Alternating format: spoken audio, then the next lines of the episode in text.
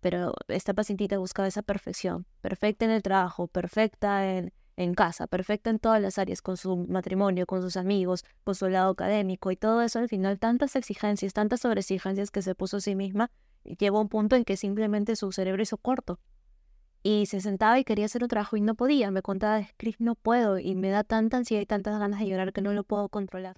Hola, soy Gabriela Rodríguez de Castillo, psicóloga clínica y psicoterapeuta. Y yo soy Cristian Mosquera Minaya, también psicóloga clínica y psicoterapeuta. Y juntas vamos a presentar un podcast para nadie. Conversaremos sobre temas importantes sobre psicología, traeremos invitados, nos divertiremos, pero sobre todo aprenderemos a enfocar la psicología en el día a día.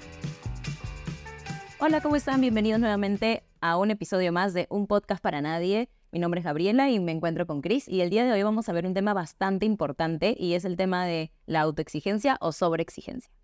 ¿Alguna vez chicos han escuchado por ahí o les han dicho por ahí, eres demasiado autoexigente, te exijas demasiado? Si esta palabra te resuena o te sientes muy identificado con eso, te invitamos a escuchar el podcast completo porque vamos a hablar acerca de eso, de qué son las autoexigencias, cuál es la diferencia contra las sobreexigencias, cuál es la buena, cuál es la mala, cuál es buena en general. Claro, eso va a hacer que nos conformemos y me vuelvo menos exigente. Entonces es un tema muy bonito, muy interesante y vamos a ver esos puntos el día de hoy y sobre todo también tips para lidiar con una sobreexigencia para ser más sanos cuando tengamos metas o cuando vayamos a alcanzar nuestro progreso.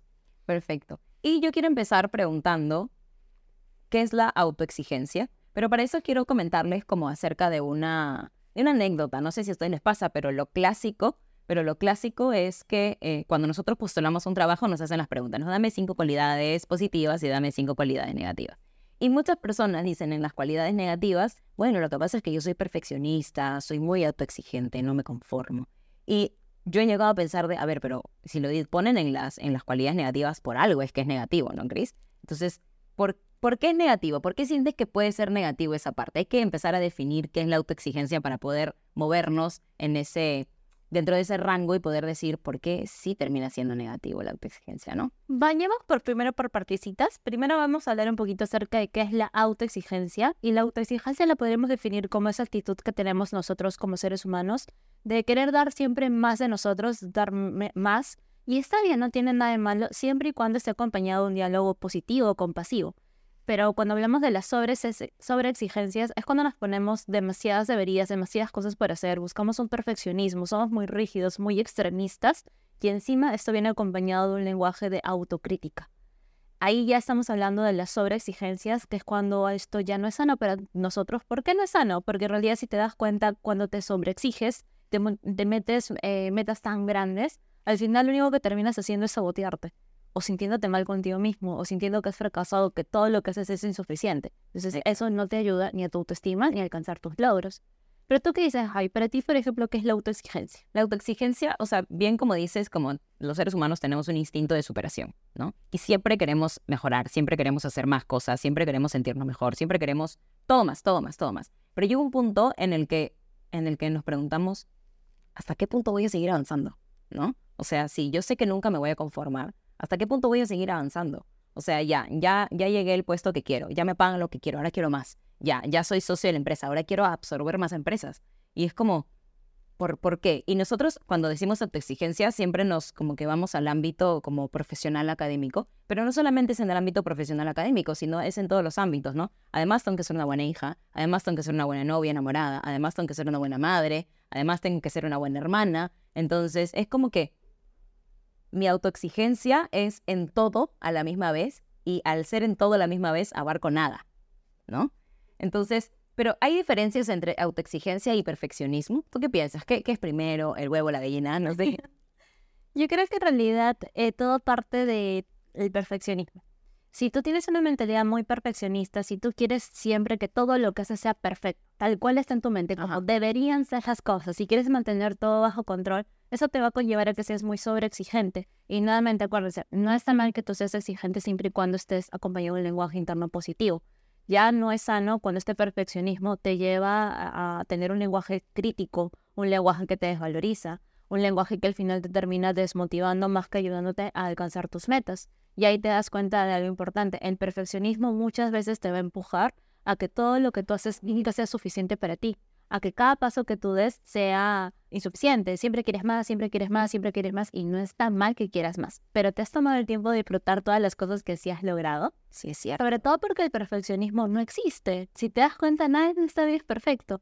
Y no tiene que ser perfecto. Nosotros como seres humanos no somos perfectos y no tenemos que ser perfectos. Y nuestras metas probablemente tampoco van a ser perfectas, ni lo voy a alcanzar de la noche a la mañana. Exacto. Y ese es otro problema del perfeccionismo. Esos deberías te dicen, ya tienes que tenerlo, porque no lo tienes ya.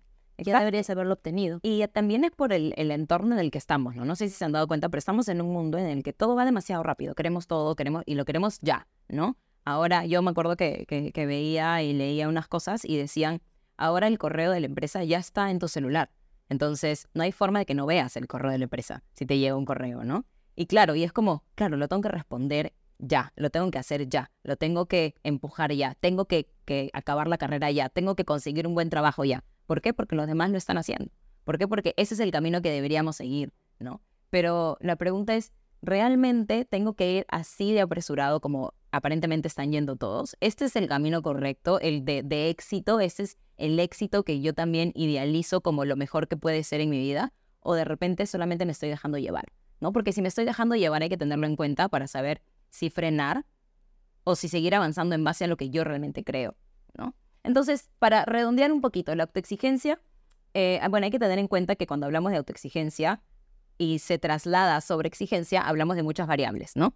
Variables como el, el autodiálogo interno que es negativo, hablamos de la autocrítica, hablamos, por ejemplo, de compararse, ¿no? Hablamos mucho de, de, eh, de procrastinar y del, y, del, y del perfeccionismo. Entonces, la autoexigencia como que deriva en varias aristas que van a influir a que esta autoexigencia ya no sea autoexigencia, sino sea sobreexigencia. Exacto, y ahí es cuando ya no es tan sana, cuando te empieza a afectar. Ahora, eh, como tú hace un ratito decías algo interesante, Gaby, muchas veces la sobreexigencia nos empuja a procrastinar. Mm, ¿Qué pasa ahí? Cuéntanos, ¿qué, crees tú que ocurre? Ya, yo creo que es, es un círculo vicioso esto, y no sé si ustedes se han dado cuenta, pero si no, les comento. Empezamos siendo muy autoexigentes, y como somos muy autoexigentes, este, empezamos a tener inseguridades, ¿no? Porque tenemos muchas metas que, sean o no realistas, alcanzables, las tenemos presentes. ¿Y qué pasa? Empezamos con el autodiálogo interno negativo, empezamos con, con ¿seré capaz para poder lograr esto? ¿Podré lograrlo? ¿No? Eh, ¿Estoy en el camino correcto? ¿Esto será lo que quiero? Ok, entonces empiezo con todas estas inseguridades. ¿Y qué hemos dicho de la procrastinación? Que es una falta de regulación emocional. Entonces, ¿qué pasa? A partir de que yo empiezo a sentir todas estas cosas, digo, ay, no, mejor lo bateo. Ay, no, mejor lo hago porque tengo que estar preparada para hacerlo. Tengo que sentirme bien para poder tener una relación. Tengo que sentirme bien para poder postular ese trabajo. Tengo que terminar de trabajar bien para, pa- de estudiar bien para poder trabajar. Entonces, empiezo como con todas estas inseguridades, lo pateo, y lo pateo, y lo pateo, y al final eso se convierte en una procrastinación. Y cuando procrastino, al final puede que las cosas me salgan muy mal, puede que las cosas me salgan bien. Y lo peor de la procrastinación es cuando las cosas te salen bien, porque sientes que esa es la forma en la que tienes que trabajar, ¿no? Te acostumbras a estar en un nivel alto de estrés, De estrés. es tan sano porque se va ocasionando problemas. Entonces, estamos aquí en la procrastinación y luego me siento mal. ¿Por qué? Porque soy autoexigente. ¿No? Y viene otra vez el diálogo interno negativo, viene todas las inseguridades, no lo puedo controlar, no puedo regular esas emociones, lo pateo, lo pateo, lo pateo, procrastinación, me sale bien, slash, me sale mal, ¿no? ¿Y por qué no es tan sana la procrastinación? Y acá quiero hacer un paréntesis, porque cuando nosotros procrastinamos mucho, bueno, esto viene de cuando nosotros, la evolución, ¿no? Nosotros eh, nos enfrentábamos a dientes de sable, a mamuts, ¿no? Entonces la ansiedad estaba presente dentro de nosotros y eh, lo que hacía es que la ansiedad, o sea, es como un estado en donde tengo temor a que algo vaya a pasar, ¿no? Entonces manda una señal al cerebro del corazón y empieza a bombear sangre, un montón, un montón de sangre. ¿Por qué? Porque en esa época tenía solo dos opciones, o corro o lo enfrento. Y ahora también hay dos opciones, o corro o lo enfrento. Entonces, para cualquiera de las dos situaciones necesito tener mis extremidades bastante ágiles. Y para yo tenerlas bastante ágiles, tengo que mi corazón bombear un montón de sangre. Entonces, cuando empiezo a tener mucha ansiedad, lo que pasa es que mi corazón empieza a hacer esto. Y estoy como moviendo las manos, estoy como moviendo el pie, estoy como ansiosa porque mi, tengo mucha sangre en el cuerpo, ¿ok? Porque hay, he recibido una alerta de miedo. Pero ese nivel de autoexigencia o ese nivel de ansiedad donde al final todo está demasiado alerta, todo está demasiado pendiente, es un nivel de vida o muerte, si se han dado cuenta, ¿no? Y nosotros estamos usando eso a diario. para presentar un trabajo, para presentar una tesis, para, para, para hablar con mi mamá, para hablar con mi pareja, para afrontar una situación, que de repente no necesitamos ese nivel de, de, de, de ansiedad para ese momento. Y porque este nivel, este nivel de ansiedad al final lo que hace es desgastar todo mi organismo, porque todo lo eleva a 100. Y cuando pasa ese nivel, uf, todo se desgasta, ¿no? Y es como, ah, me enfermé después de presentar ese trabajo. ¿Por qué crees que te enfermaste? ¿No? Llevaste el límite a tu cuerpo. Exacto. Y todo parte de que tuviste una exigencia muy grande contigo mismo, no lo supiste regular en ese momento. Eh, yo añadiría nada más, Javi, Dale. quizás un poquito más al círculo, que recordemos que parte bastante de estas creencias de que tienes que ser perfecto, suficiente en todo para mostrarte capaz, para ser alguien en la vida. De ahí parte tus eh, autoexigencias y de ahí parte todo lo que nos comenta Gaby acerca del lenguaje interno negativo, la respuesta fisiológica de tu cuerpo, la respuesta emocional y el desgaste, que nue- nuevamente eh, quizás cuando no sale todo tan perfecto se activan las culpas, nuevamente llega esta creencia que tienes que ser perfecto, otra vez las autoexigencias, otra vez el desgaste y te quedas ahí entrampado. Pero todo parte de, esta creencia, creo yo, del perfeccionismo, de que tienes que ser perfecto y te empuja a tener todas estas conductas desgastantes. Entonces yo diría y cuestionense un poquito si están buscando ser perfectos en la vida y que sus metas sean perfectas, o de repente no va por ahí. Es una cuestión de que vayan analizando.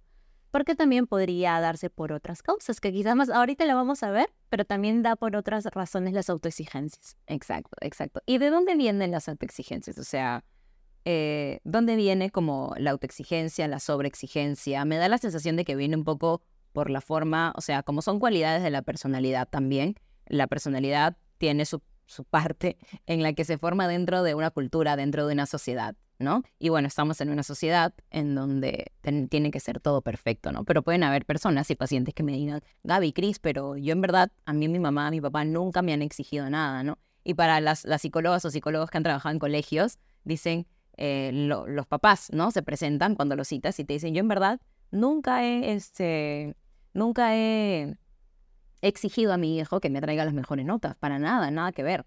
Pero entonces, ¿qué pasa en ese caso, Cris? Hay dos caras de la moneda. La verdad es que cuando hablamos de estilos de crianza, hay que tener en cuenta esto. La familia es el primer agente socializador que tiene el niño. Y de niños nosotros somos... Tenemos muchas maneras de aprender, pero una de esas es la observación. A través de la observación vamos a aprender muchas cosas. Puedes enfrentarte a dos cosas en tu familia.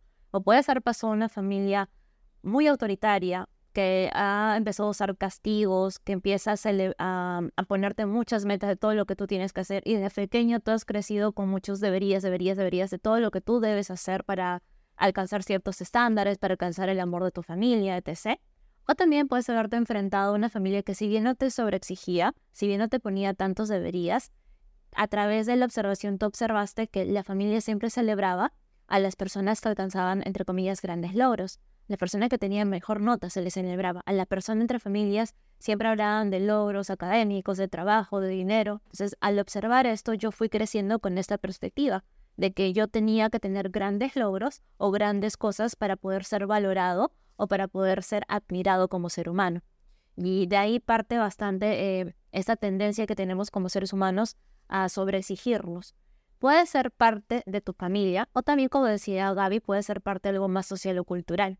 Como nos comentaba hace un ratito Gaby, nos enfrentamos a una cultura muy inmediatista, en la cultura flex, que es esta cultura de eh, gano, gasto, gano, gasto, ¿qué más puedo tener? ¿Qué más puedo lucir? Que al final termina llevándote a ti eh, a mucha carga de lo que debes cumplir para la sociedad, de lo que debes demostrar para la sociedad.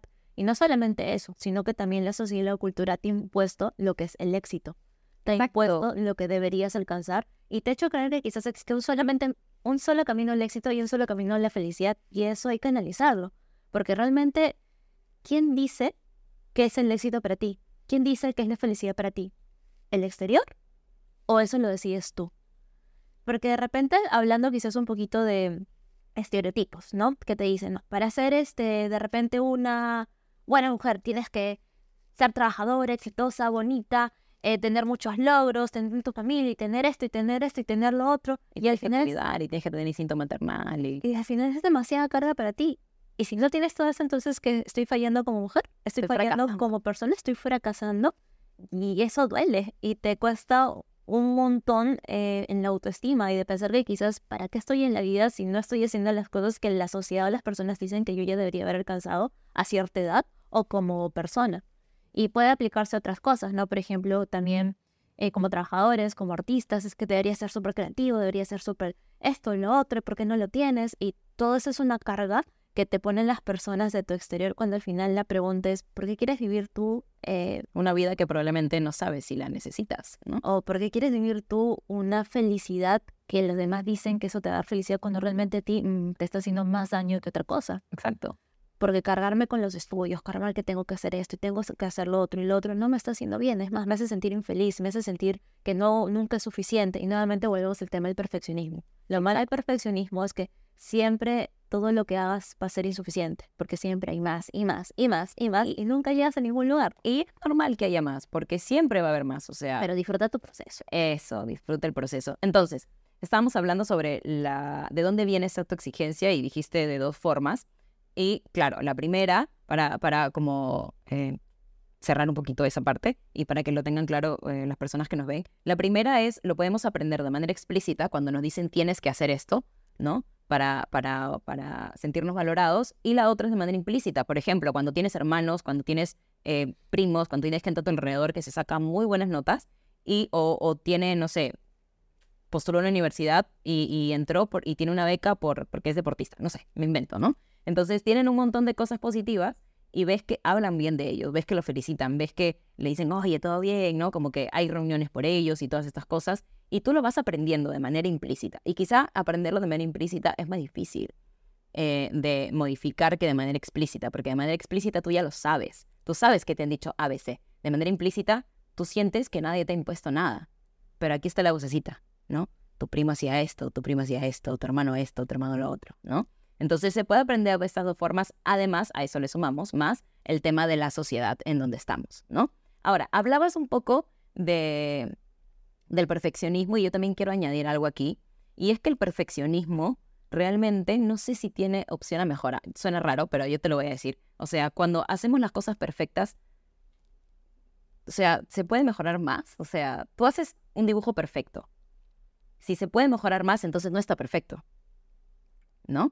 Entonces, ¿qué me quiere decir eso? Me quiere decir que el error me empuja a hacer mejor las cosas. Y si estuviese perfecto, no habría opción a mejora. Entonces, imaginan lo aburrido que sería la vida sin opción a mejora, sin errores. O sea, yo creo que eso hay que tener bien en cuenta, ¿no? Nunca va a ser perfecto porque siempre le voy a ver un detalle. Y ese detalle no hay que verlo como, ah, qué horrible, porque le vi un detalle a este dibujo que podía ser perfecto. No, te está empujando a que sea diferente, a que sea mejor. Entonces, el perfeccionismo yo creo que hay que empezar a, traerlo, traerlo al lugar donde debería estar, porque en verdad no es tanto así, ¿no? Quizás flexibilizar un poquito más también el término que tenemos de perfeccionismo. Uno, entender que nada en esta vida va a ser perfecto porque el perfeccionismo no existe y yo no tengo que ser perfecta en la vida para decir que soy valiosa, para decir que estoy haciendo las cosas bien o para decir que voy a ser exitosa. No tengo que ser perfecta porque nadie en este mundo es perfecto. Y no porque a mí se me ocurrió decir que, ah, aunque no seamos perfectos, somos valiosos. No, a ver, hay que ponernos a hacer esta dinámica. Hay que, vamos a ponernos a pensar a la persona que más amamos, ¿ya? ¿La persona que más amamos es perfecta? No. Debe tener ahí sus cualidades, sus áreas de mejora.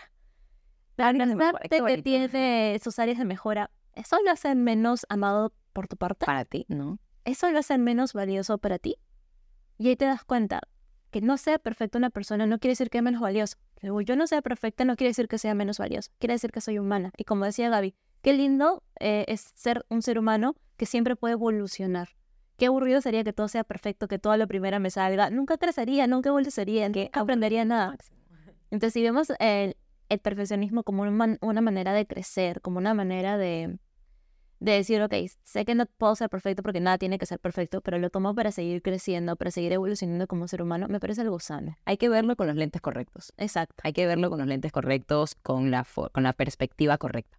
¿sí? Y ahora quería decirte también que eh, no siempre, o sea, la autoexigencia y el perfeccionismo, acabo de caer en cuenta de que no siempre va relacionado a, a ser el mejor, ¿no? Muchas veces es el temor de estar debajo de. ¿No? Y esto nos habla de una inseguridad muy fuerte en las personas, ¿no? El, miedo a que yo no ser el mejor, ¿no? ¿Y qué significa no ser el mejor? Y acá pienso un poco de pronto en, que estas personas, podrían ser, que no es un hecho, pero podrían ser que por el estilo de crianza que han tenido, es que necesitan de alguna manera tener como mostrar que son valiosos en algo para ser amados, ¿no? Porque si no, dejan de ser amados, ¿no? Es como que de alguna manera instrumentalizan el amor en base a una acción que ellos deberían hacer, ¿no? Y eso debe ser bien doloroso, ¿no? O sea, ahora pensándolo, acabo de caer en cuenta en eso, y pensándolo debe ser bien doloroso para las personas que tienen que hacer cosas para ser amados, ¿no? Y no sentirse amados por lo que son. O sea, yo no ser amada por ser Gabriela, Cris no ser amada por ser Cris, sino yo ser amada por ser psicóloga, por ser amiga, por ser hermana, y no solamente por ser yo, ¿no? Debe ser bien doloroso. Claro, lo que pasa es que también las sobreexigencias van, van a la par, como lo comentábamos, un estilo de crianza que quizás te enseñó de que tienes que ser niña buena, el niño bueno, para que mamá y papá estén felices. Y ahí parte de lo que dejó esta mm, quizás crianza un poco autoritaria, sobreexigente, es que te hizo creer o pensar de que tú tenías que ser perfecto y tener las mejores notas para que mamá y papá estuvieran tranquilos o para que te felicitaran o para que te, te hicieran sentir valioso. De alguna manera condicionan el amor. Sí, y eso te, creces con eso y, y, lo generalizas y no llega a ser tan sano.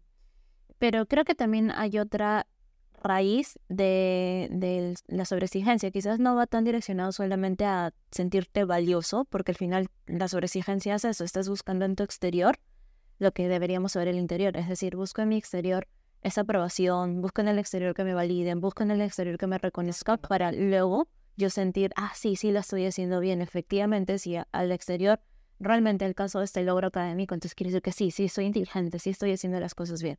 Pero me ha pasado en la práctica clínica que hay veces que la sobreexigencia también te empuja a tener este miedo a fallar, en el sentido de, todas las personas me dicen que sí puedo, Cris. Y me estresa mucho que me digan que sí puedo, que voy a salir adelante, porque, ¿y si no puedo? Ay, ese fracasé. Eh, sí, pero en este caso también mi paciente me, me, contaba un poquito que tenía mucho miedo que le dijeran que sí iba a poder, que sí iba a salir adelante, porque ella me decía, ¿y si no puedo al final? ¿Y si no lo logro? ¿Y si fallo? ¿Y si me equivoco? Y la gran respuesta era, está bien, si te equivocas está bien, no hay ningún problema, si te equivocas nos volvemos a parar, no pasa nada. Pero creo que la sobreexigencia también trae eso, el miedo a equivocarte, el miedo a no cumplir las expectativas de las demás personas que tienen sobre ti. Y de alguna manera, Cris te paraliza, sí. ¿no? O sea, muchas veces pensamos que la autoexigencia, o mejor dicho, la sobreexigencia, nos motiva a hacer grandes cosas, pero nos motiva a hacer grandes cosas a veces desde la visión, desde el idealismo, pero no desde la acción porque justamente nos choquea y nos pone como, ¿y qué pasa si? ¿Y qué pasa si? ¿Y qué pasa si? Y ya nos quedamos como, mejor no hago nada, ¿no? Porque acá estoy bien cómoda, acá no fallo, acá soy, estoy bien, pero ¿y si me voy allá? Quizás sí fallo, entonces mejor no lo hago. Pero en mi cabeza está, pero deberías ir allá, porque eso te va a hacer mejor. Pero ¿y si fallo? Hecho ya? Y es como, ¿no? Como estoy peleándome constantemente, ¿no? Una vocecita con la otra vocecita. Entonces esto nos lleva un poco a la definición de éxito, ¿no? Y es que yo leía muchas veces que el éxito, por ejemplo, yo tengo una paciente que cuando trabajamos un poco el tema del éxito para ella es muy importante como el tema del desarrollo profesional. Entonces, cuando yo le pregunté, le dije, ¿qué tal si piensas en la definición de éxito para ti y la traes en la siguiente sesión? Entonces ella vino con la definición de éxito y ella decía, yo me imagino sentada en una, en una silla de estas grandes de directorio, en unas mesas de directorio, con todos los socios de una empresa. Y yo soy como una persona que es la que toma decisiones ahí le dije, ah, qué bonito. le dije, esa es tu, tu, tu, visión de éxito. Y me dijo, sí. Y le dije, pero entonces el éxito solamente para ti es ser profesional, o sea, ser un profesional suficientemente positivo para ti. Y me dijo, sí, pero ¿y qué pasa en el desarrollo personal? O sea, pareja, familia, ¿eso no lo consideras como un éxito? Y ella me decía, sí, de hecho yo quiero ser mamá. Y le dije, y pero eso no está dentro de tu... Y me se quedó mirando. Así como que ella miraba a su mesa, ¿no? Y ella me decía, lo que pasa es que si soy esto, no puedo ser lo otro. Porque hay como, ¿no? O sea, yo cuando sea mamá quiero tener suficiente dinero para no trabajar. Y le dije, ah, pero entonces son excluyentes. Entonces aquí vas a ser exitosa y aquí no. Entonces, justamente con este ejemplo lo que quiero decir es que el éxito no necesariamente es lo que te han impuesto. No es llegar a la cima con un montón de personas súper poderosas, sino de repente también es ser mamá, tener hijos, o de repente es, hay personas que se van, no sé, me invento a Nueva Zelanda o Australia, no sé, y ellos recolectan como este, naranjas, frutos, y les pagan una, una, un dinero con el que pueden vivir tranquilos, con el que pueden vivir en paz. Y muchas personas dicen, entonces, ¿para qué he trabajado tanto? ¿Para qué he estudiado tanto? Si puedo trabajar aquí en esto y ser feliz con esto, ¿no? Entonces, el éxito para ti puede ser súper como enfocado en el desarrollo profesional, como puede ser súper enfocado en la paz y tranquilidad que tú tengas, como puede ser enfocado en ser mamá y no pasa absolutamente nada también. No, son válidos, pero el punto al final te preguntes qué para ti es el éxito y es algo que te ha impuesto la sociedad, la cultura o es algo que tú quieres crear para ti. Eh, volvemos a lo que conversamos acerca de lo que la cultura y la sociedad dice que debes tener para ser exitosa como persona. Y no se trata de eso, sino que tú te preguntes a ti misma, ¿qué quiero yo en la vida? ¿Para qué quiero estar yo aquí? Pero con cuidado, justo lo que mencionábamos también con Gaby de entender algo muy importante. Está bien que yo tenga metas, pero tengo que tener en cuenta que hay metas a corto, mediano y largo plazo. Yo no puedo esperar que una meta a largo plazo lo cumpla en un mes. Es a veces imposible. Imagínense, no sé, le hacía este ejemplo a Gaby, ¿no? Que yo eh, el próximo año, que recordemos que ya quedan cuatro meses para el próximo año, me quiero hacer un, un, este, un Eurotrip. Todo va a ser mis ahorros, sin crédito, solamente con mis ahorros, pero van a 100 dólares al mes. Y quiero ahorrar 20 mil para el próximo año ya me quedan cuatro meses, ¿cómo voy a hacer? Es imposible. Entonces, esta meta del Eurotrip quizás no es una meta a corto plazo, quizás va a ser una meta más a largo plazo, de acá a dos años, de acá a tres años, si ahorro, eh, paso a pasito, haciendo mis sacrificios, haciendo, diciendo de repente, uy, me gusta esa casaca, pero necesito ahorrar mi Eurotrip, no me la voy a comprar porque ya tengo otras casacas, realmente no lo necesito, lo ahorro y de a poquito voy a alcanzar mi meta y ahorro mis 20 mil y me voy a mi Eurotrip. Pero no va a ser una meta que voy a alcanzar probablemente en tres meses. Exacto. Y hay que ser realistas también con las metas y sobre todo saber que tiene todo un proceso. Y lo más importante que yo les recomendaría, si es que se sienten muy identificados con este tema de la autoexigencia, es que no se centren en los resultados. Los resultados es una consecuencia de todo el trabajo. Entonces, ¿en dónde me tengo que centrar si los resultados son solo una consecuencia? En el proceso. Tienes que disfrutar el proceso. Una persona que esté estudiando una, una carrera en la universidad, el resultado va a ser que egrese. O sea, de eso no se tiene que preocupar, se tiene que preocupar de que apruebe todos los cursos. Ese es el proceso. Ese es el proceso, de que apruebe todo, de que, de que se saque la nota que desea sacarse, pero que apruebe. ¿Por qué? Porque el resultado va a ser que sumando todo esto va a ser lo mismo. O sea, no te preocupes por el, por el, por el resultado, preocúpate por el proceso que estás teniendo y disfrútalo, porque eso va a ser lo más importante y lo que va a ser como que el resultado se dé o no. Yo creo que a eso sí, sí, de alguna manera hay que tenerlo bien en cuenta. Y sobre todo entender que tu sobreexigencia a veces te va a hacer creer que tienes que alcanzar todo ya. Y no funciona así la vida. Ojalá, pero no funciona así. Ojalá. Tienes que tener pautas, pequeños pasitos, pequeños, pequeñas mil metas para alcanzar tu gran meta. Si no tienes esos pequeños pasitos o pequeños escalones para alcanzar tu meta, al final se queda más que nada en un sueño, porque nunca logras a, realizar tu meta, eh, porque te frustraste porque en el primer paso no se alcanzó tu meta pero no saltes al final, te queda el primero, el segundo, el tercer, el cuarto, el quinto, el sexto escalón hasta que alcances tu meta. No, no trates de saltar hasta el final porque no funciona así. Tienes que ir paso a pasito. De repente me voy a tropezar y me voy a caer, pero si realmente es algo que yo quiero hacer, me paro y lo vuelvo a intentar. No pasa nada. Y si me vuelvo a caer, me paro y lo vuelvo a intentar. Y al final es una meta tuya. Si tú realmente lo quieres hacer, cambiemos entonces de estrategia. Si ese escalón está fallado y cada que intento por ahí me caigo, entonces busco otro, creo otro camino. Pero al fin y al cuenta es eso, crea un camino, ve de a pasito y, hay que entender que la sobreexigencia muchas veces te va a hacer creer que tienes que alcanzar todo ya y la vida no funciona así. Hay que pautear, no sé qué ir paso a pasito y como decía Gaby, disfrutar el proceso sobre todo. Exacto, exacto. Ahora, pero hemos dicho muchas cosas malas, pero también hay cosas buenas, ¿no? Pero y si, porque nos empujan mucho a, ser mejores, nos, nos empujan mucho a, además como eh, cumplir nuestros objetivos y nuestras metas, pero también tienen su cuota de, de, de como que, de que no sea tan buena, ¿no? ¿Y por qué? Porque cuando la autoexigencia y el perfeccionismo y, estas características las llevamos al extremo, generan mucha ansiedad, ¿no? Generan ansiedad y nos generan una visión de que estamos muy disconformes con nuestra vida y que en esa sensación de que estamos muy disconformes con nuestra vida, se pueden desencadenar, si es que no lo puedo regular bien, un montón de otras emociones como tristeza, rabia. Y si la tristeza no se controla, depresión. Y si la rabia no se controla, este, eh, impulsividad. Entonces hay que tener en cuenta que, que eso también no lo hace positivo porque se desencadena una, una, o sea, desencadenan muchas emociones de disconformidad con nuestra propia vida.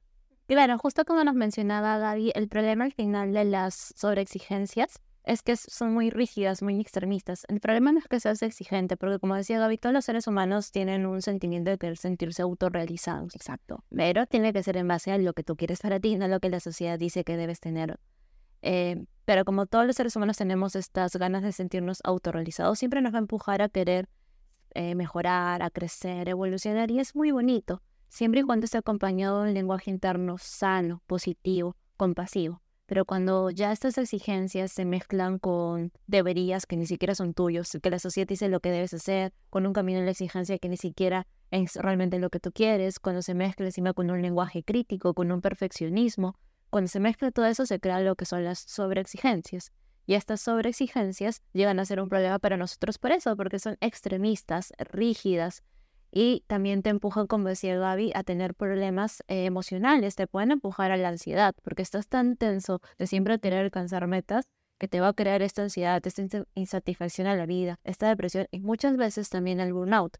Tengo una pacientita, por ejemplo, que tiene eh, unas sobreexigencias en todas las áreas de su vida, tanto en el área laboral como en, el área materna. Y era una pacientita que me decía, es que Cris, eh, tengo un nuevo trabajo, tengo miedo a hacer las cosas mal, eh, son muchísimas responsabilidades, me paralizo porque tengo miedo que todo tiene que ser perfecto. Y se exigía y se exigía, y no solamente eso, sino que encima se exigía pasar más tiempo con sus hijos. Son dos este, chiquitos, bebitos todavía.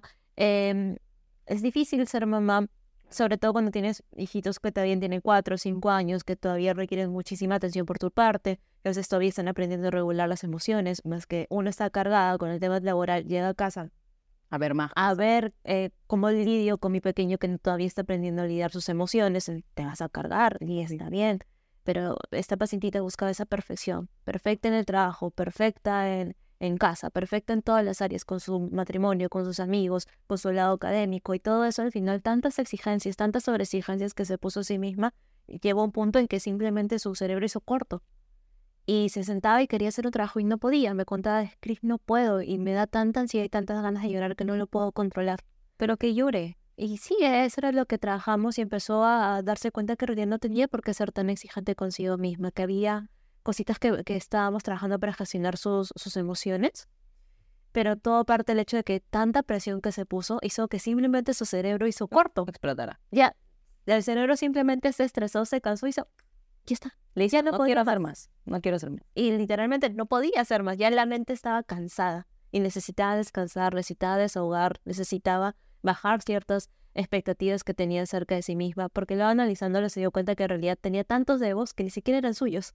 Qué fuerte. Era lo que se supone que ella debía alcanzar según lo que la sociedad decía que ella debía hacer para ser exitosa como trabajadora y como madre. Como madre. Cuando realmente, cuando bajamos esas expectativas y empezó a a respirar un poquito más y a dejar de decir, ok, no tengo que ser perfecta con mis pequeños, a veces no voy a tener una paciencia, voy a retirarme un ratito a respirar, voy un ratito al baño a lavarme la cara y sé que esto me estresa, sé que de repente amo mucho a mis hijos, pero esto me está estresando, y está bien, vuelvo luego.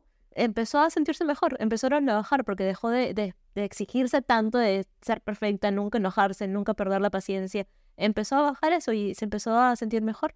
Pensaba un poco en esto que dices. Claro, si nosotros criamos a nuestros hijos pensando en que siempre les vamos a hablar bonito, los estamos creando para una vida y un mundo que no es, ¿no? O sea, es normal que en algún momento tú te abrumes y le grites, ¿no? O sea, no tiene que ser una constante, obviamente, ¿no? Pero, pero, pero digo que es normal si pasa, ¿no? Y lo más importante y lo que más le va a importar a tu hijo no es que le gritaste, es lo que viene después.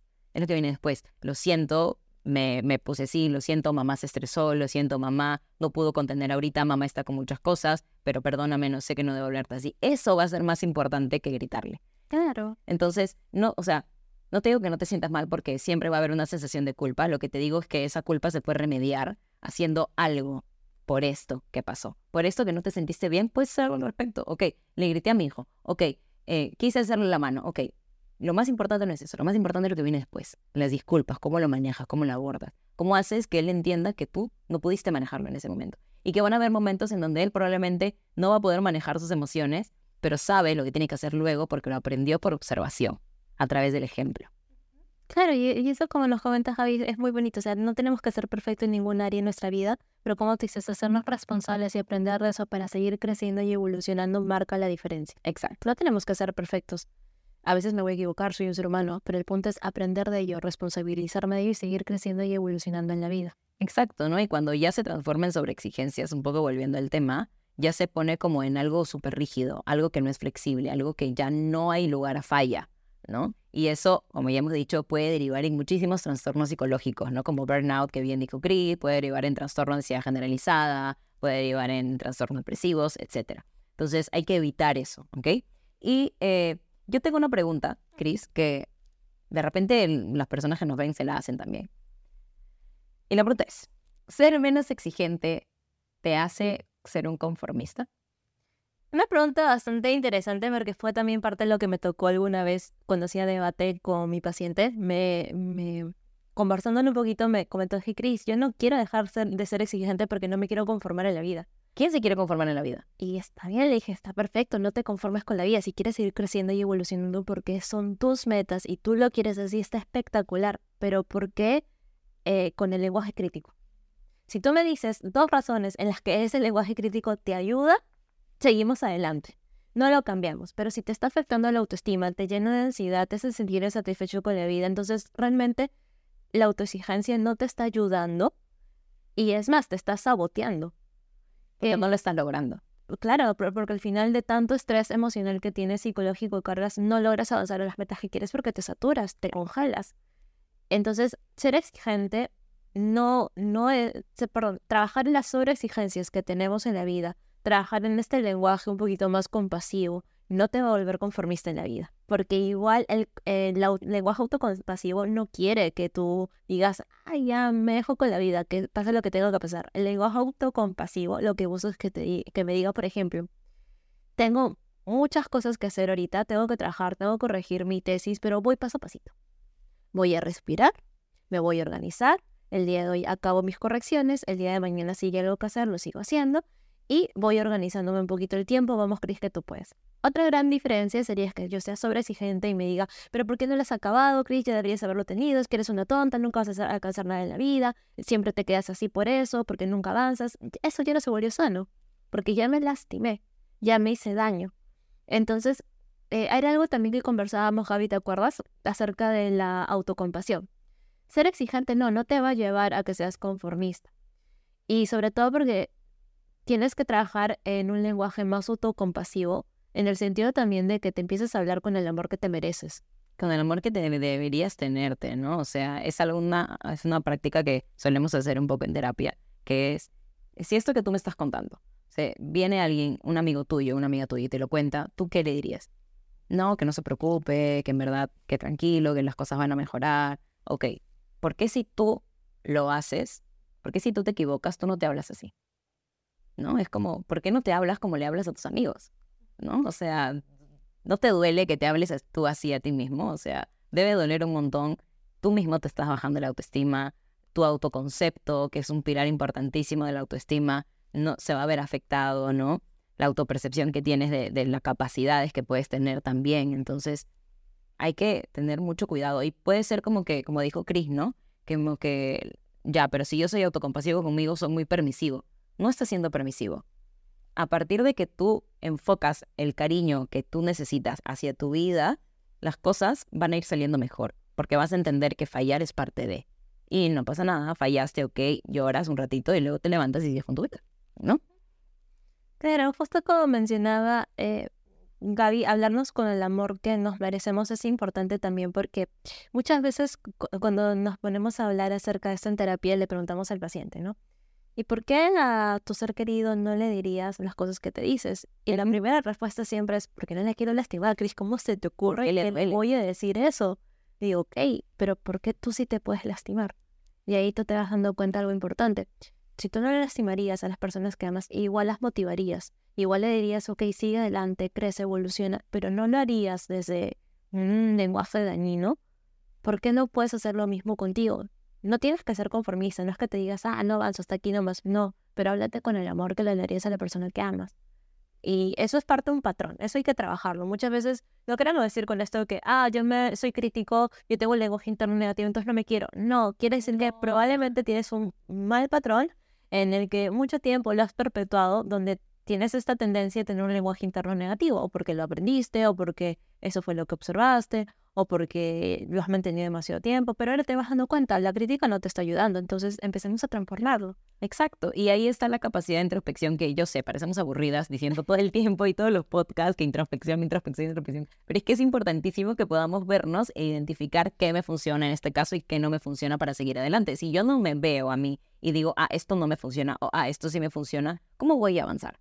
Tengo que empezar a conocerme un poquito, ¿no? Y la autoestima va de ahí, desde el autoconcepto. Yo amo lo que conozco, ¿no? O sea, yo tengo que amar lo que yo conozco. Entonces, para yo amarme, tengo que conocerme y tengo que saber bien cómo manejar esa situación que a mí me está pasando porque lo veo de esta forma, ¿no? Entonces, es muy importante la introspección, practíquenla, por favor. Entonces, vamos un poco a la siguiente parte que es, ¿cuáles son las características de, la, de una sobreexigencia destructiva, ¿no? Porque espérate, ya hemos llegado a la conclusión de que el ser este, menos o trabajar las sobreexigencias no te hace ser conformista, para nada. Entonces, ahora, pero, ¿cómo es una persona que tiene una sobreexigencia destructiva, Cris? Es una persona que uno tiene estos pensamientos muy rígidos, muy poco flexibles, muy extremistas, es todo nada también. Todo nada, ¿no? Como eh, polarizado. Sí, dicotómico. Pensamiento muy polarizado, siempre, nunca ¿Cómo me doy cuenta que tengo un pensamiento muy extremista cuando utilizo el todo me sale mal, siempre me equivoco? Ese todo siempre ya te hace dar cuenta que estás teniendo un pensamiento muy rígido. ¿Por qué? Porque es imposible que en la vida todo me haya salido mal. ¿Cómo que a lo largo de mis 29 años de vida todo me ha salido mal? Imposible. Algunas cosas me han salido bien y algunas cosas no me han ido tan bien. Eso es realista, eso lo hace más flexible. Y hablando de cosas realistas, otra cosa importante es las metas, ¿no? Muchas personas que tienen como esta sobreexigencia destructiva se ponen metas y, y, yo no sé si alcanzables o inalcanzables, pero metas que no se permiten fallar, ¿no? Entonces, por ejemplo, ¿no? Eh, tengo que terminar la universidad, la carrera de arquitectura en cinco años clavados. A ver, seamos sinceros, la carrera de arquitectura no se termina generalmente en cinco años clavados, es muy difícil. Eh, taller que llevas todos los años, de ahí dibujo, de ahí la tesis, de la, eso es muy complicado, ¿no? Y muchas personas que han estudiado arquitectura, no sé si todas, pero van a, van a estar de acuerdo con eso. Es muy difícil terminar la carrera en cinco años. Y si lo haces, qué bien por ti, es un logro, ¿no? Porque hay personas que dicen, ah, eso también es algo importante de las personas que tienen sobre, sobre exigencia destructiva, ¿no? Primero metas inalcanzables y cuando lo logro, ya no es un logro. Sí. Ya no es un logro, porque yo, pero, y yo tengo un paciente así que acaba de sustentar su tesis para poder tener su licenciatura en comunicaciones y le dije, pero no te veo muy feliz, ¿no? Y me, le dije, deberías estar feliz, o sea, te han puesto sobresaliente. Y me dijo, pero si no es un logro, pues. Es lo que debía haber hecho. Y, exacto, y yo le dije, pero ¿por qué no sería un logro? Y me dice, porque, o sea, esto es un papel más que me ayuda a seguir adelante, ¿no? Y le dije, pero no todas las personas se titulan porque son tontos. Y le dije, pero justamente por eso, ¿no? O sea, que tú lo hayas hecho ya te pone un pasito más adelante. Todas las personas no terminan la carrera de comunicaciones, todas las personas no son bachilleres, todas las personas no son titulados, no sientes que hay como uno, dos y tres logros ahí metidos. Bueno, no lo vi así, ¿no? Pero, o sea, ahí, ahí ya van tres características, ¿no? La primera, que este, dijiste que tienen pensamientos muy rígidos y polarizados. Luego esto de que las expectativas son un poco eh, realistas o no realistas, pero no se permiten realistas o no realistas, pero no se permiten fallar. Y viene la tercera, que es que este, los logros que tienen parecen que no son logros. Porque lo están viendo desde el perfeccionismo, nunca es suficiente. Exacto. Y también ahí veo, por ejemplo, en el ejemplo otro que nos menciona, mencionabas en el podcast, que era este camino que quizás tú no has creado para ti del éxito. Porque si para esta persona el éxito es, ok, sus logros académicos espectacular, pero si no lo es, bajo qué estándar se está guiando, ¿no? El estándar de lo que la sociedad dice que debe ser, porque bien podría ser, ok, sí, no estudié, no con una carrera y eso no me hace un fracaso de la vida. De repente el logro en mi vida era simplemente salir del colegio o si pudimos salir o acabar, ponerme a trabajar, tener mis ingresos, ser independiente y luego vivir la vida. Perfecto, porque no pasa nada. O como decía Javi, de repente mi meta es este, en la parte de pareja tener mi pareja, formar mi familia y con eso me siento realizada. Perfecto, también va a depender mucho de lo que tú quieras lograr, pero primero tienes que ponerte a pensar cuál es el camino al éxito que tú quieres crear para ti. Y esa es otra característica de las sobreexigencias, un, un automático en el sentido del éxito, de lo que la sociedad y la cultura dice que tú debes tener cuando realmente no te has puesto a pensar en qué quieres creer tú para tu vida, para tu felicidad. Exacto. Otra de las cosas que también podemos encontrar en las personas que tienen una sobreexigencia eh, destructiva es que tienen muy poca tolerancia al fracaso, ¿no? bueno, eso va a ser el debate, Cris, también, porque ¿qué podemos entender por fracaso, no? O sea, muchas personas, mira, y yo he tenido muchos pacientes que vienen y me dicen, eh, Gabriela, creo que voy a terminar con mi, con mi, voy a divorciarme de mi pareja y esto obviamente es un fracaso, he fracasado en esto, a pesar de que me esté yendo bien en el trabajo, no puede ser que no conecte bien con mi pareja y no sé qué, pero creo que me voy a divorciar. Y yo digo, ya, pero ¿qué pasa? no? Indago un poquito más y esta persona no se siente bien porque no está siendo contenida emocionalmente, por ahí que le hacen gaslighting, por ahí que, ¿no? Este, hay muchas como violencias psicológicas y, emocionales. Y cuando llego a esa conclusión le pregunto, ¿por qué sería un fracaso?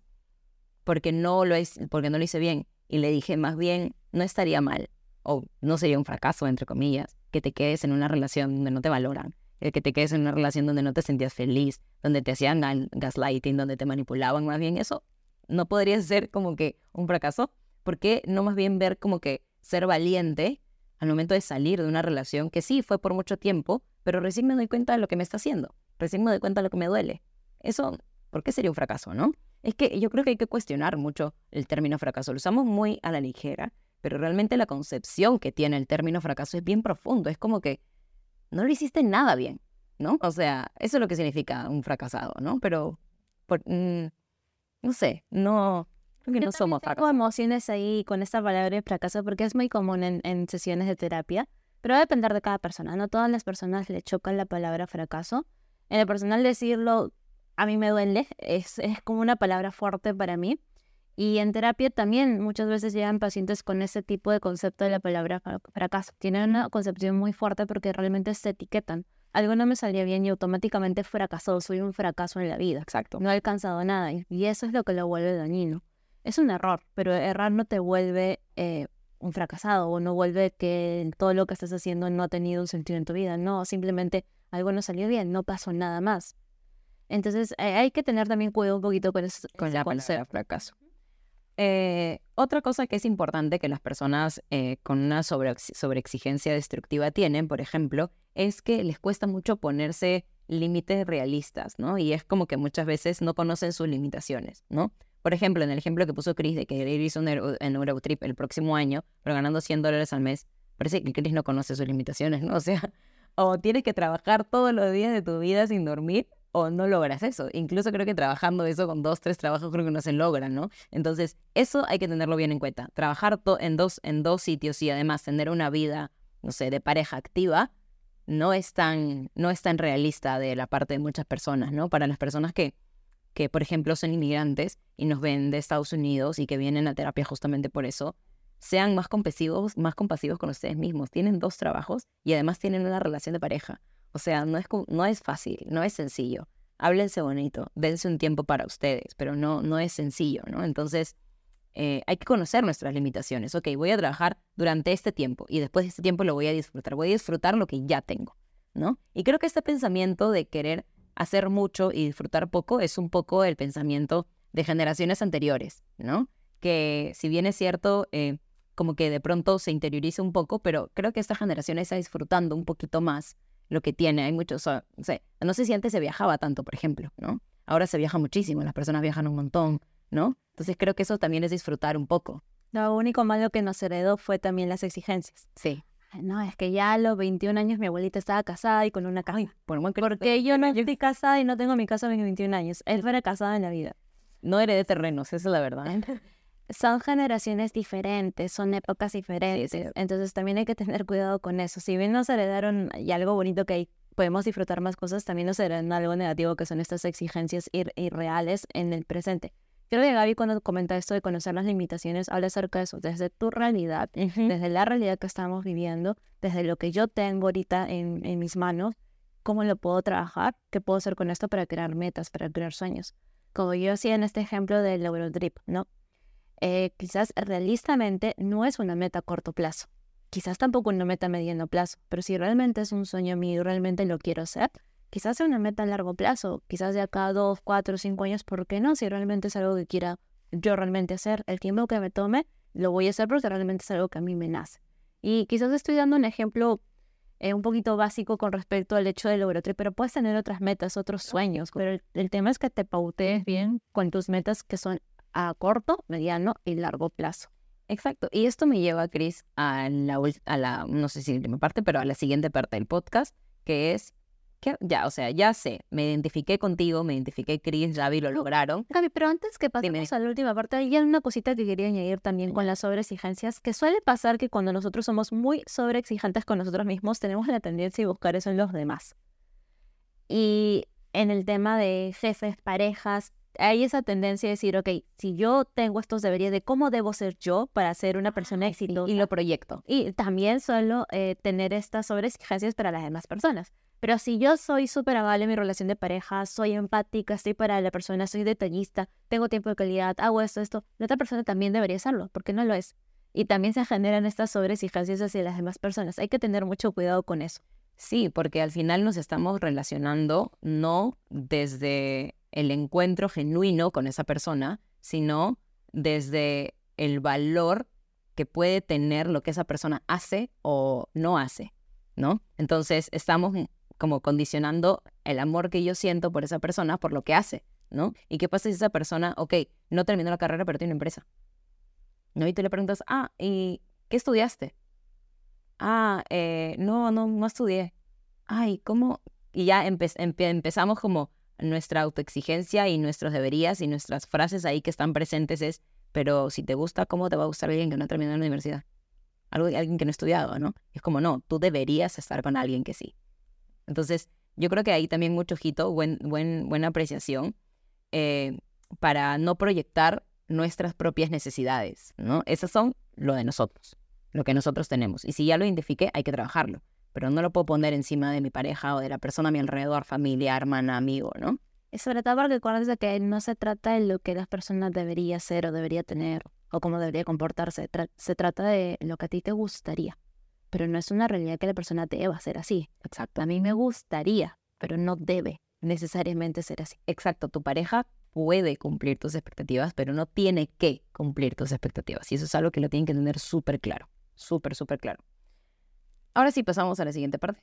Un pequeño, Dale, dale. pequeño puntito nada más y no queremos decir, ah, me estás diciendo que me conforme con mi pareja, que no aguante. No. No, no estamos hablando acerca de eso, sino de que tengas cuidado, que tengan cuidado cuando de repente están en sus relaciones de pareja o relaciones interpersonales, donde tu mente te sien- se siente insatisfecha por la relación porque en vez de estar apreciando las cosas buenas que hay en la relación, tu mente está más centrada en lo que falta. Es que debería ser esto y esto y esto y esto y esto, porque siempre va a ser insuficiente, porque estás hablando mucho de lo que a ti te gustaría que ocurra, pero tu mente dice que sí debería hacer las cosas. Exacto.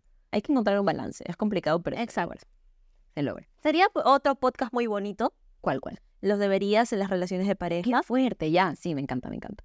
Ok, atentos, ¿ah? porque hemos sacado mientras hablamos como unos cuatro podcasts más en todos los demás podcasts que ya venimos grabando. Entonces, ¿cómo puedo gestionar? Ya, me, me identifiqué con ustedes, sí, soy sobreexigente. Y no solamente soy sobreexigente, sino tengo una sobreexigencia destructiva. ¿Qué hago? No me pueden dejar así como que ya me identifiqué y no hago nada, ¿no? O sea, ¿qué hago, Cris? ¿Qué hacemos? El primer pasito y el más importante, como siempre lo mencionamos en los podcasts, es la introspección. Tomar conciencia. ¿no? tomar conciencia. Y claro, uno dirá, ay, Cris, ya, ya me aburrí de tomar conciencia, ya sé, sí, pero en el caso de las sobreexigencias es importante, ¿por qué?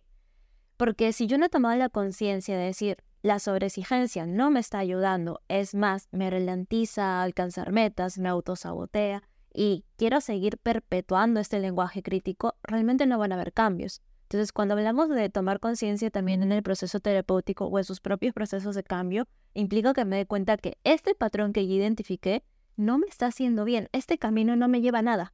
Entonces tengo que cambiar de camino. Si yo digo, no, yo no quiero dejar de ser sobreexi- sobreexigente, sí me ayuda, mi lenguaje crítico sí me ayuda, ok, perfecto.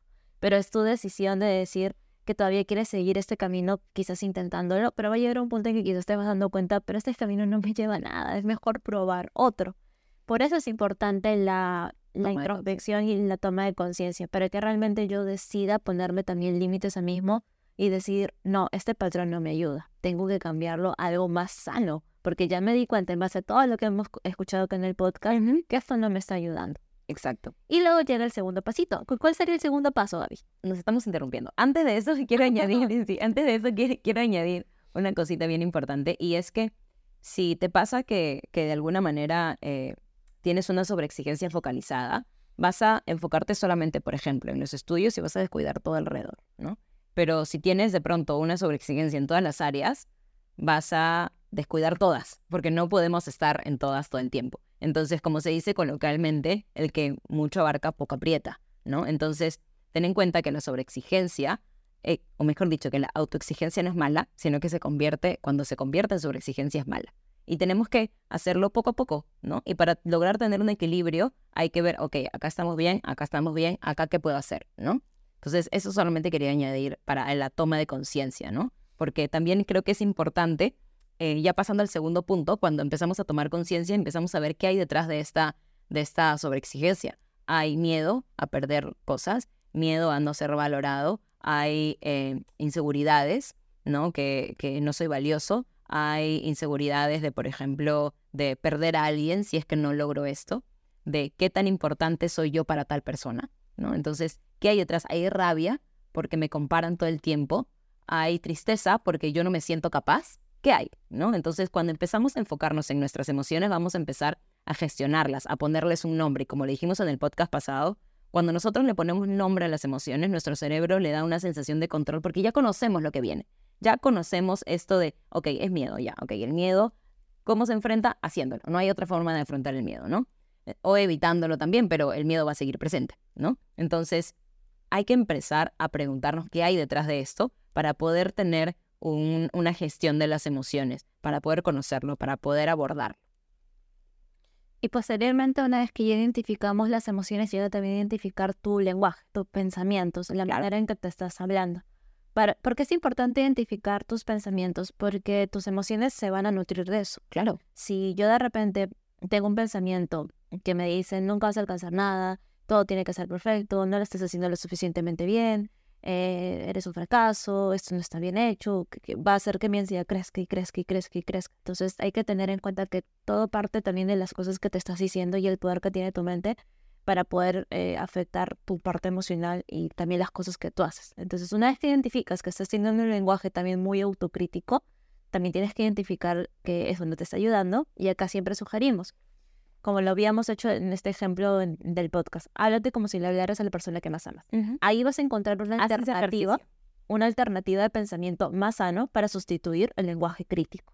Y ese pensamiento es el que te va a ayudar a regular mejor tu ansiedad, mejor tus, exigencias y te va a ayudar también a que no te estés saboteando, procrastinando tanto las cosas. Exacto, ¿no? Haz ese ejercicio. Cuéntate esa historia como si te la contara un amigo. Y vas a ver realmente, o cuéntasela a alguien, no poniéndote a ti como tú, sino como un amigo, ¿no? Oye, a mi amigo le pasó ABC. A ver, si realmente es tan grave como lo piensas, si realmente es tan malo como lo piensas, si realmente es tan terrible como lo piensas. Y si sí, está bien, pero estoy segura que no le dirías, eres un fracasado, estás haciendo todo mal. Probablemente le hablarías con un poquito más de autocompasión y justo llega el, el, punto que continúa de identificar tus pensamientos, que es hablarte con autocompasión. Con mucho cariño. Con mucho cariño y amor. Y la autocompasión no es ser víctima, no es ser eh, me, hago bolita ante la vida y no hago nada. No, la autocompasión no quiere decir que tomemos un papel de víctima. La autocompasión quiere decir que te hables con amor, que te motives, que te empujas a crecer, que te empujas a seguir evolucionando, pero con cariño. Exacto. Y ya venimos con el tema de poner límites claros, ¿no? O sea, a ver, yo quiero lograr esto y como bien dijo Chris durante todo el podcast, este es mi objetivo.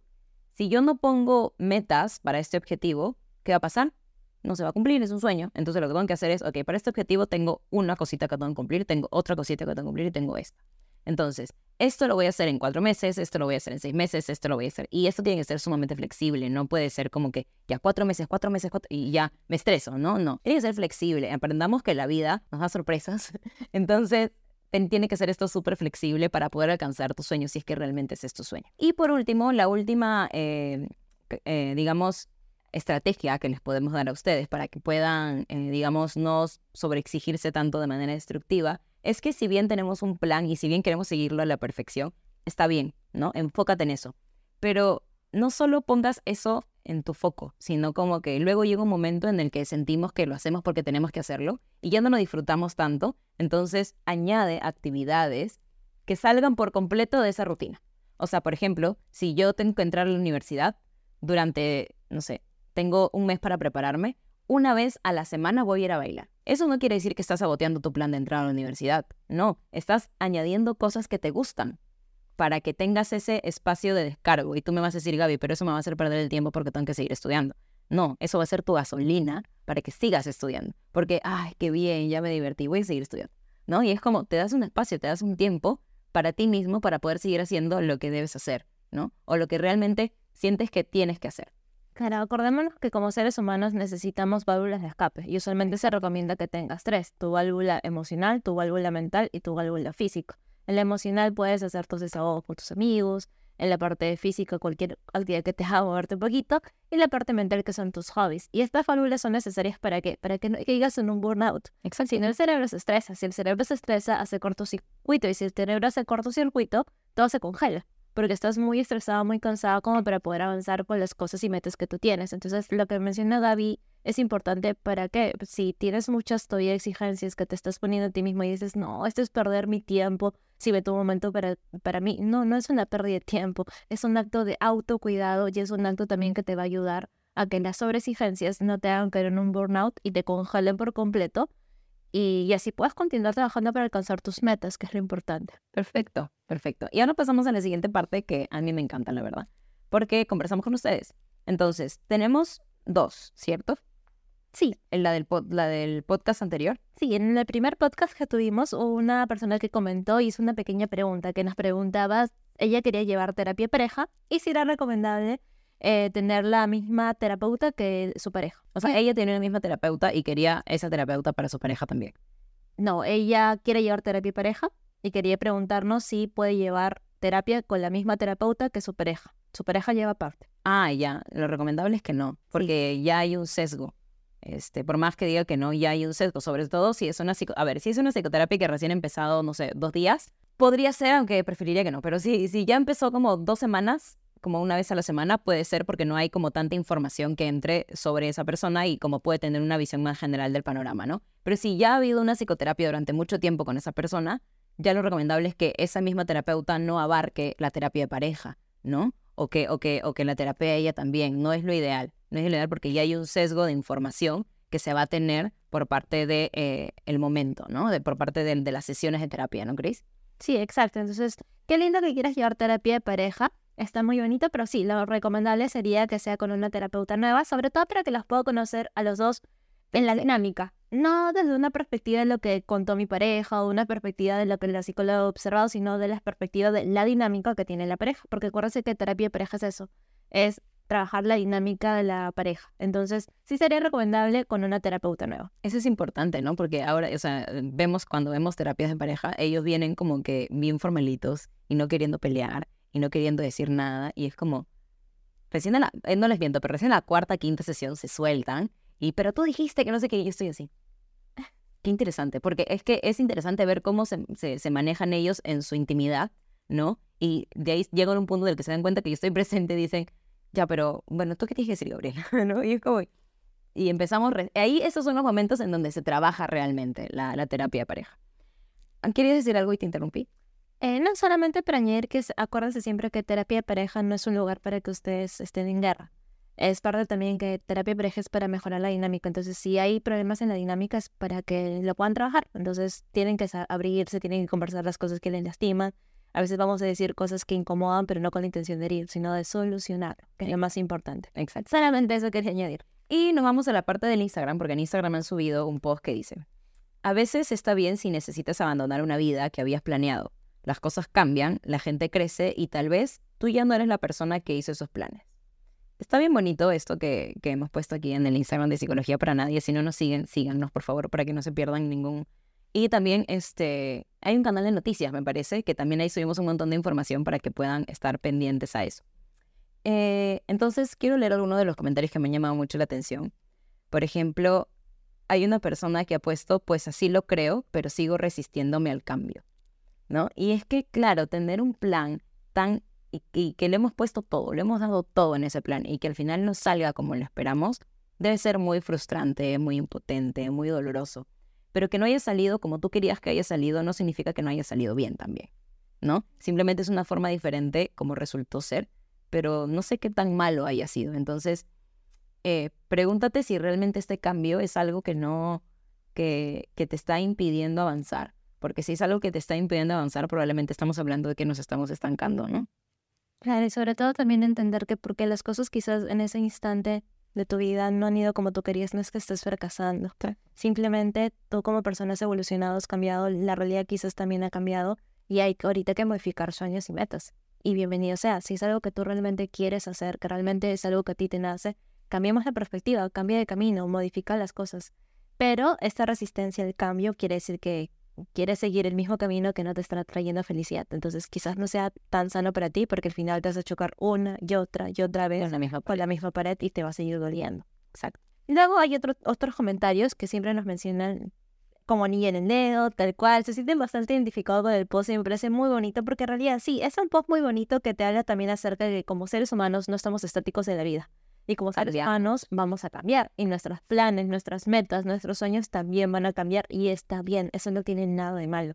Y está bien que cambien, ¿no? O sea, imagínense que no cambiáramos. Creo que la vida se trata de eso, de constantes cambios. Y si nosotros cambiamos, nuestros pensamientos cambian, nuestras emociones cambian, lo que queremos cambia. Y vamos a cambiar si tenemos pareja con nuestra pareja también. Y va a ser como un redescubrimiento constante, ¿no? Y creo que de eso se trata la terapia, de redescubrirnos constantemente en todos los aspectos de nuestra vida, ¿no? Entonces, ya saben, creo que no sé si hay algo más que queremos añadir.